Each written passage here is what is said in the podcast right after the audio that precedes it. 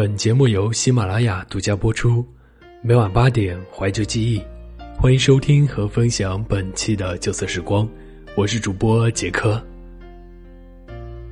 家附近有家日料店，最近傍晚常去那里坐一坐。天妇罗和啤酒都很对胃口，老板娘慷慨大方，总是为我备好一盘毛豆。我躲在卷帘后面，看窗外走过的行人。日式传统音乐节奏明朗，间歇的鼓点从远处跳进啤酒里，像在给绷紧的神经做按摩。前几天看到异国飘的朋友在脸书上更新几张摆盘极致的西餐照片，Manjag 的啤酒，配上要把这个城市 Top 一百的餐馆都吃遍的文字，他在其间露出笑脸。那份笑模糊了漂泊的苦难。我在屏幕间苦嗅着美食的味道，心里感慨：大概远行的年轻人都一样天真，哪里还有比食物更好的安抚？想起几年前一个人降落在陌生的国度，手里拿着薄薄的积蓄，在锅碗瓢盆上的花销却不曾手软。站在商场里为精致的炒锅、漂亮的碗筷结账，心里有个声音尖叫着：“美好的生活要开始了。”那年轻迷恋矮个子女生的壮烈人生，高木直子说：“拥有一个小奶锅是分外幸福的事情。”我也把那种幸福一一在生活里重现了。食物从一开始就在我远行生活中扮演了。至关重要的角色。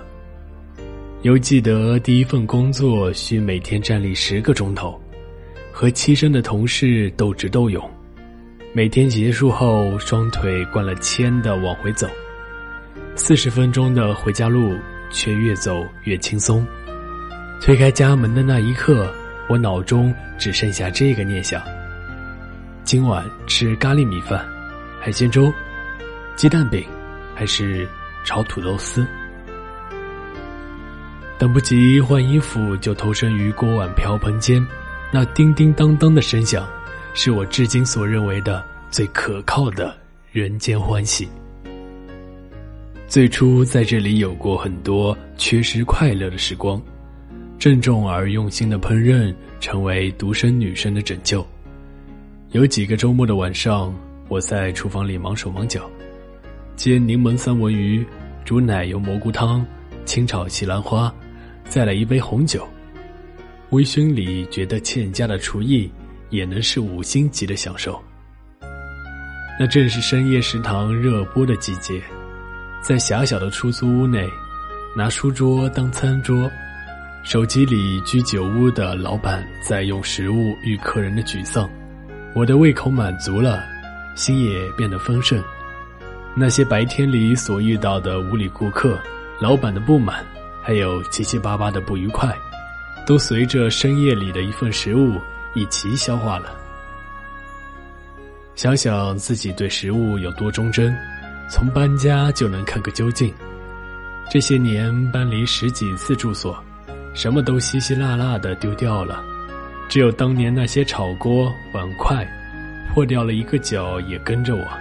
这是牢固的革命友谊，就像那些年一起分享过一碗泡面的兄弟，从此都会是我的兄弟。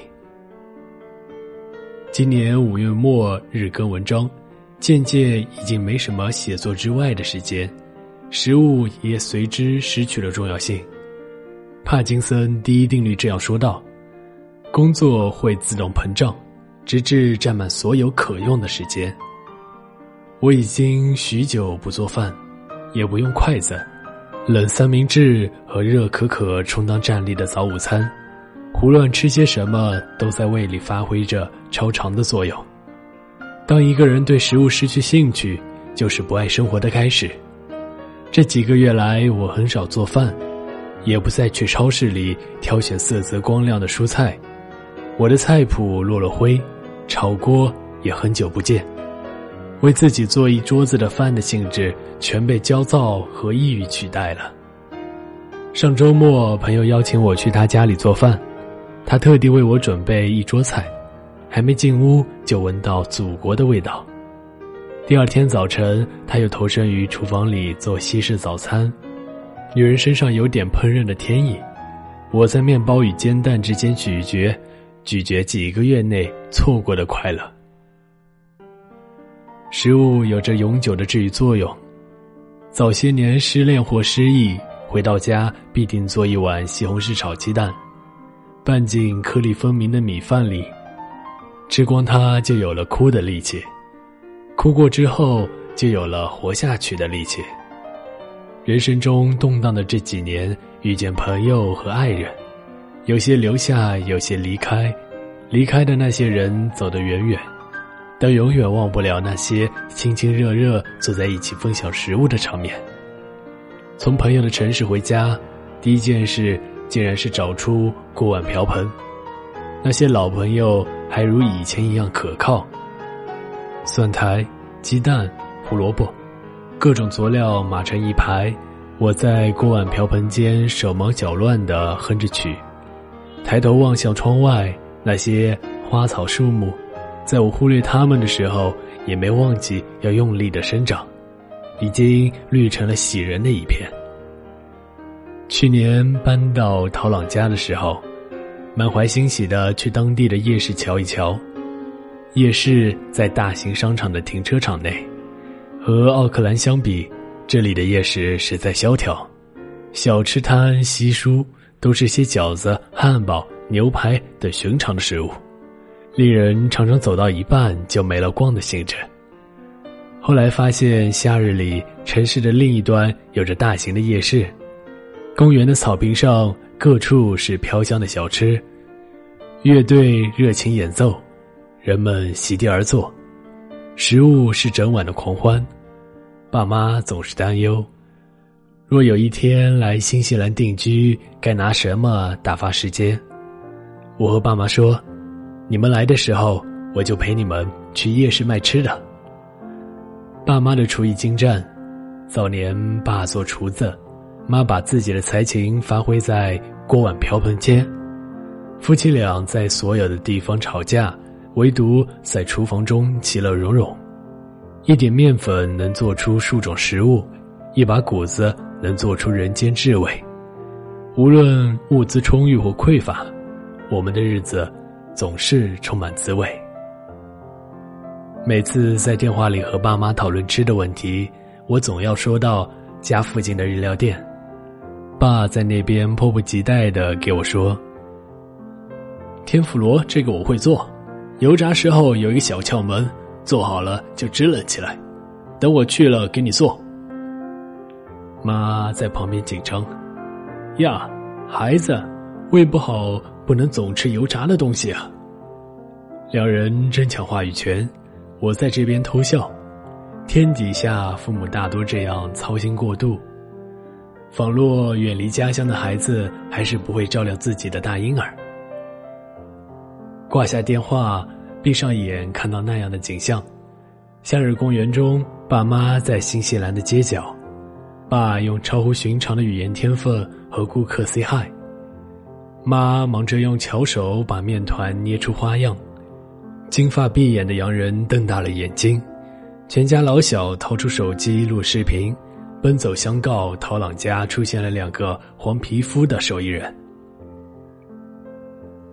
博尔赫兹说：“天堂应该是图书馆的模样。”曾经对这个想法坚信无比，现在觉得天堂也许是厨房的模样呢，也说不准。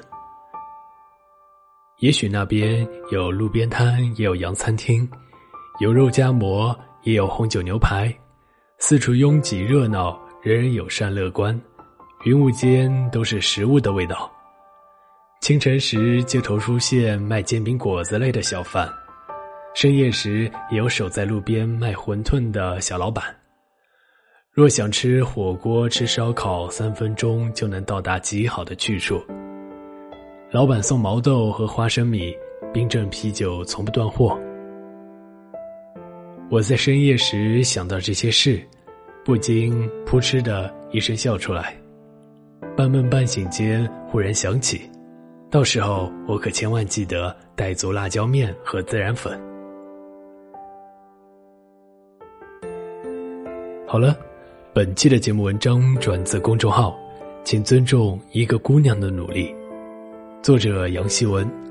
喜欢阅读或者你想要报名领读主播，你可以前往微信公众号“睡前晚书友会”参与。想要收听旧色时光栏目，唯一播出平台是喜马拉雅 FM。欢迎你下载喜马拉雅手机 APP，搜索“旧色时光”，点击关注，每期节目就都可以在每晚八点准时和你见面了。这里是旧色时光，我是主播杰科，我们下期节目再见。